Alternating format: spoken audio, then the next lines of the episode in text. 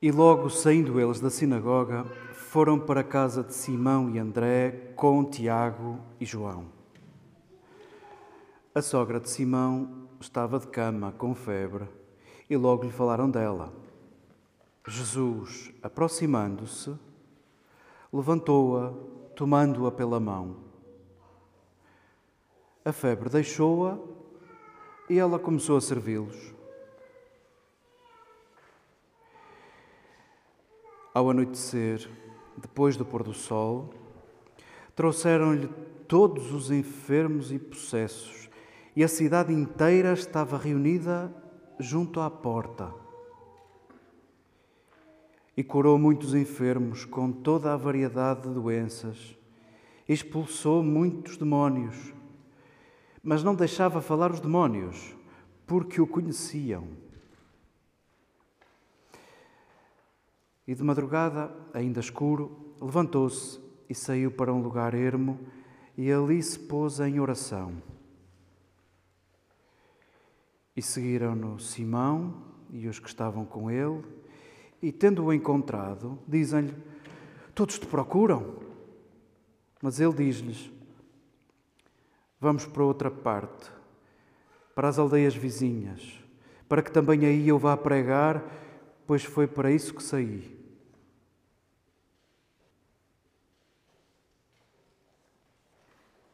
Querido Jaiminha, queridas irmãs, queridos irmãos, queridos amigos, saboreamos o encontro, saboreamos estarmos aqui porque sim, saboreamos cada um a razão que nos traz aqui.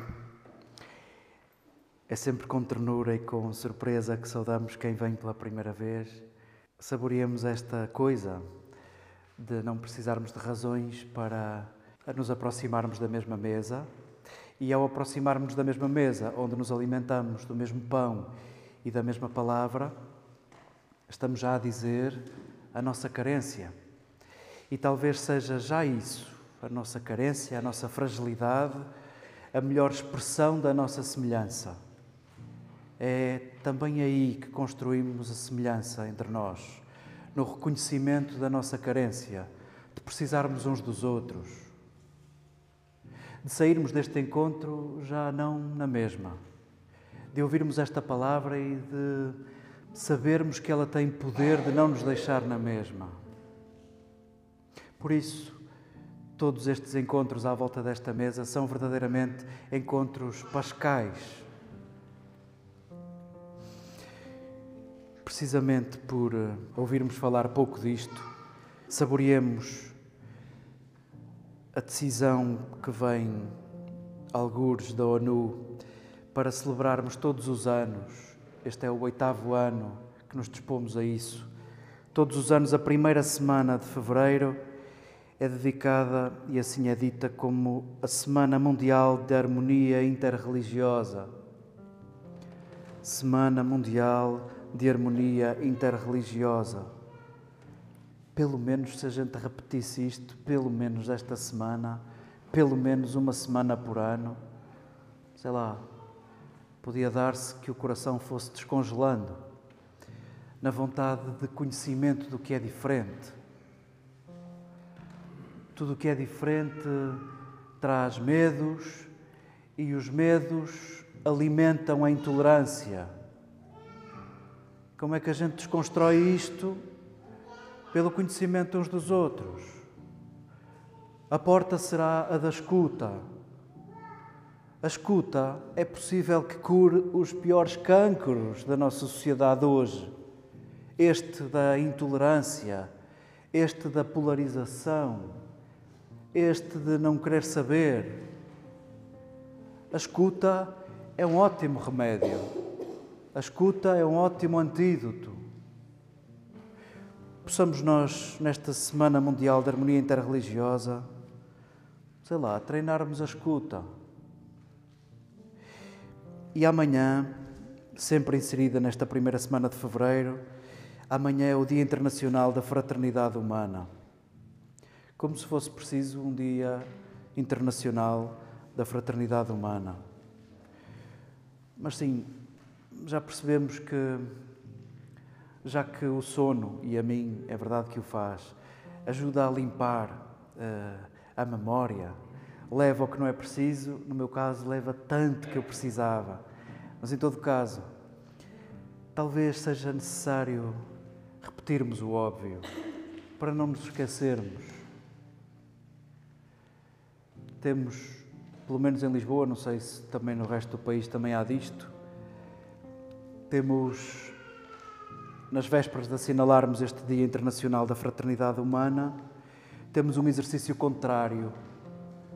Teremos um exercício muito ignorante, muito injusto e que não tem para construir coisa nenhuma. Coisa nenhuma. Já cá estava o Islão antes de Portugal ser Portugal.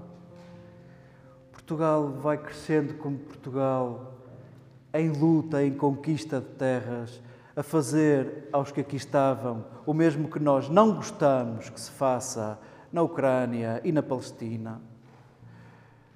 E conseguimos dizer esta imbecilidade contra a islamização da Europa.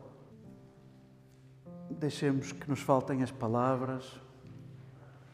Reconheçamos que a fraternidade, estamos também como Jesus.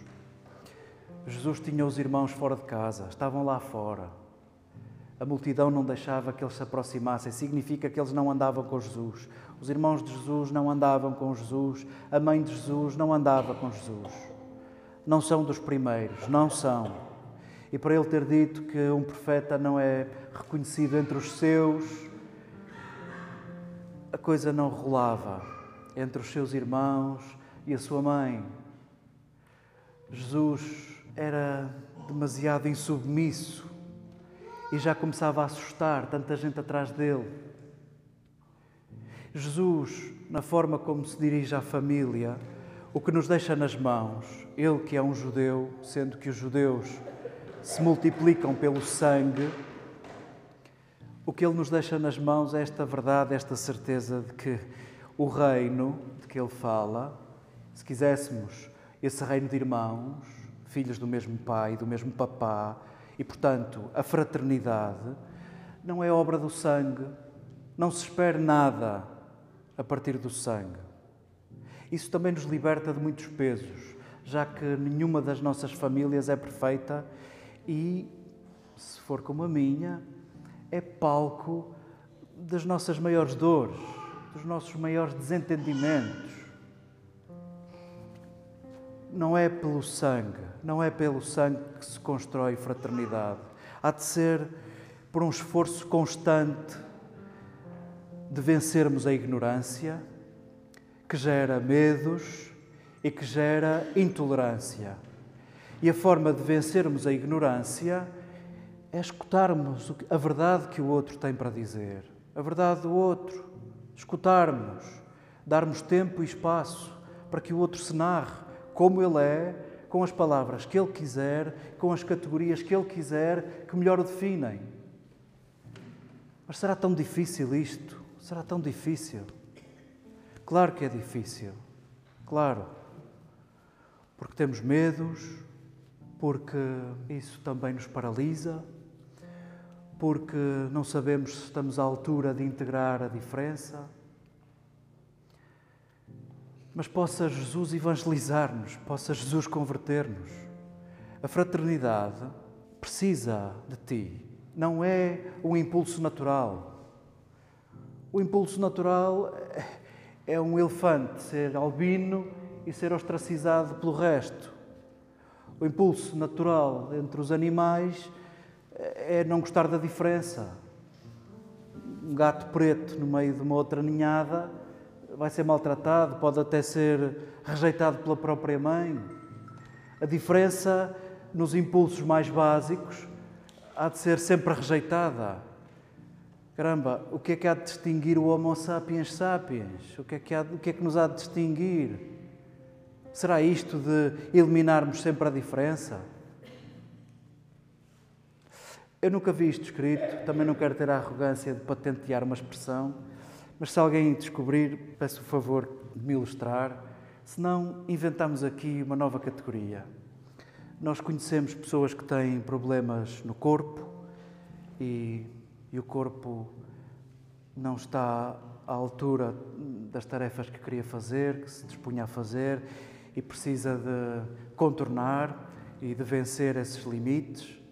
E essas deficiências do corpo conseguem ser quase que sublimadas, quase que substituídas.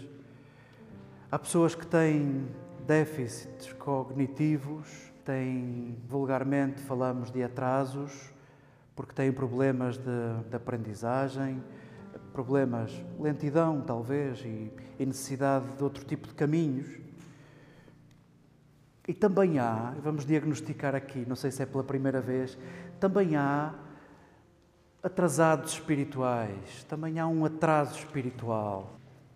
E talvez tenha que ver com isto, de não fazer o mínimo esforço de vida inteira para compreender a diferença do outro, esse é o trabalho do Homo sapiens, é o que nos distingue. Escutar a diferença e não eliminá-la, pelo contrário, conseguir até retirar daí riqueza, proveito para mim e, sobretudo, para nós, para nós. Sim, hoje desfila um bando de atrasados espirituais, é verdade, desfilam orgulhosamente atrasados espirituais. E ainda vamos a tempo de talvez recuperar esse atraso.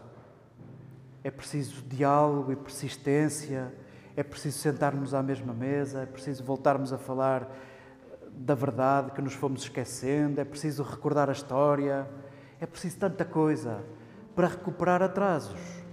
Porque a ligeireza, a simplificação, é verdade que gera atrasos, gera atrasos espirituais. Celebremos este Dia Internacional da Fraternidade Humana no meio da Semana Mundial da Harmonia Interreligiosa com os quadros que nos são servidos. Job está dilacerado.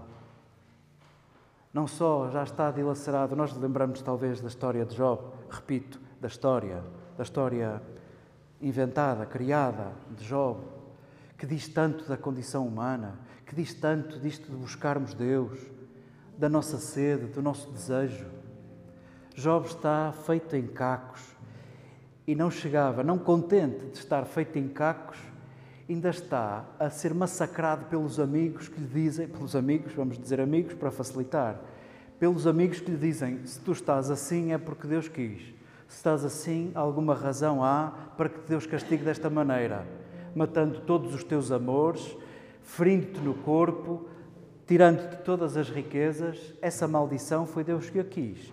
Tu fizeste qualquer coisa, ou tu ou até à quinta geração. E Job tem que gramar isto. Está a dizer: Meu Deus, onde é que, onde é que está Deus nisto tudo? E perguntemos também nós: onde é que o buscamos? Talvez não seja preciso este quadro do sofrimento absurdo que Job experimenta. Mas sim, muitos de nós também já passaram por estes quadros e muitos até o podem estar a atravessar nesta hora. Onde buscamos Deus? E onde é que Ele se pode encontrar? Antecipando conclusões, se celebramos a fraternidade, olha que bem pode ser aí o lugar onde Deus se manifesta na fraternidade, na construção da fraternidade, na escuta que vence a ignorância e que consegue vencer os medos e que consegue vencer a intolerância. Talvez Deus se passeie por aí. Olhemos o quadro do Evangelho. É um resumo de Marcos, ainda estamos no primeiro capítulo. Jesus saiu da sinagoga, na semana passada escutávamos o que aconteceu na sinagoga, ergueu uma pessoa, tornou aquela pessoa inteira. Só que era sábado. Ah, era sábado, que chatice, era sábado. Jesus, para fazer bem, para devolver semelhança, teve de contornar, de violar uma lei religiosa. Isso a nós deixa-nos tão livres, tão livres. Perceber que para libertar alguém, para cuidar de alguém, a lei religiosa não está à frente, não está à frente. Não vale mais do que a vontade de nos erguermos, não vale mais. Aliás, se não servir para isso, deve ser revista. Jesus saiu da sinagoga, foi com Simão e André, Tiago e João também foram, foram para a casa de Simão, foram para casa. Saíram da sinagoga e foram para casa.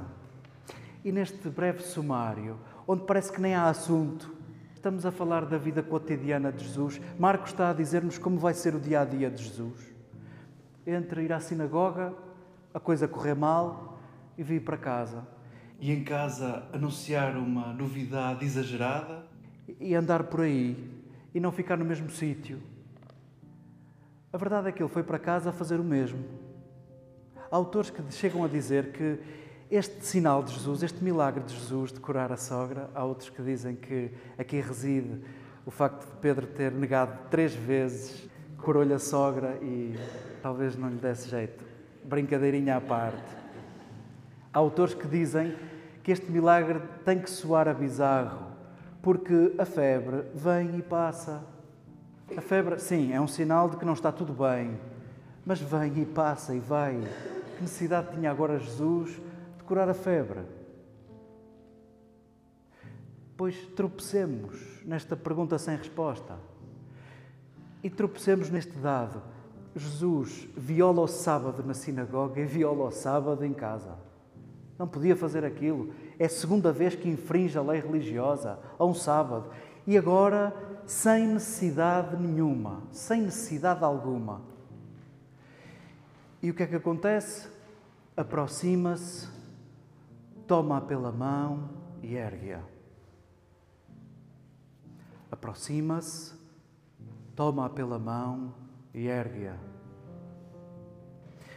E por causa disto, diz-nos Marcos, quando se pôs o sol, significa acabou o sábado, então toda a gente começou a trazer todos os doentes, toda a gente que precisava de ser erguida para a porta onde Jesus estava, para a porta. Jesus, não sei se dormiu nessa noite, foi erguendo todos os que podia. E diz-nos o texto que depois quis mudar de sítio, quis ir para outros sítios temos tanto a, a saborear desta liberdade de Jesus. Primeiro, isto de aproximar, tocar e erguer. Esta foi a missão de Jesus a vida inteira. Pediu aos seus discípulos para fazerem o mesmo e nós, como discípulos, havemos de ter esta tarefa entre mãos: aproximar, tomar pela mão e erguer. Aproximar, tomar pela mão e erguer eu sugiro que tatuemos isto no braço para não esquecermos. Aproximar, tomar pela mão e erguer. E por causa disso, amontoavam-se pessoas à porta. Amontoavam-se pessoas à porta. Nós queixamos que as igrejas andam vazias. Porque não nos aproximamos, não tomamos pela mão e não erguemos, para ser rápido. Para ser rápido. Se nós nos aproximássemos, tocássemos pela mão e erguêssemos, acontecia o mesmo que aconteceu com Jesus. Porque procuravam Jesus e podiam encontrá-lo dessa maneira. Às vezes ponho-me a pensar na forma como, como nós, em igreja, conseguimos deturpar esta atitude de Jesus. Em vez de aproximar e deixar aproximar, tomar a iniciativa de pegar pela mão e erguer, não sei, parece que as coisas estão feitas para nós estamos assim e funcionamos assim, com estas leis assim, e quem quiser que primeiro se endireite e depois que venha. Primeiro endireitem-se e depois é que se entra. Primeiro endireitem-se e depois logo se vê se damos a mão. Primeiro endireitam-se e depois já nem há necessidade nenhuma de nos erguermos. Não sei se isto não será exatamente o contrário do que Jesus nos pede. Está do nosso lado uma tarefa, uma tarefa aproximar, tomar pela mão e erguer, e cada um saberá como dar forma a isto. Talvez seja uma questão de cotidiano, de vida comum como a de Jesus, que não ficava com dívidas. Pronto, agora vocês todos foram curados, aqui passa a ser a Igreja Paroquial de Cafarnaum. Não, não. Uns seguiram, outros não seguiram, outros foram à vida deles. Jesus desatou nós, ergueu e pronto, e pronto. E cada um, na sua liberdade, fez o que entendeu. E de facto, isto deixa-nos muita liberdade. Isto de desatar nós e deixar as pessoas livres. Que bom seria se a Igreja fosse conhecida por isto, desatadora de nós. Há uma evocação de Maria, alguns na América Latina, que o Papa gosta muito de evocar. Maria desatadora de nós. Se tudo o que dizemos de Maria dizemos da Igreja e tudo o que dizemos da Igreja dizemos de Maria, a Igreja devia ser desatadora de nós. E sem isto de que agora pertences ao clube, deixa cada um com o seu ritmo. Aproxima-te, toma pela mão e ergue. Escuta e assim se constrói fraternidade.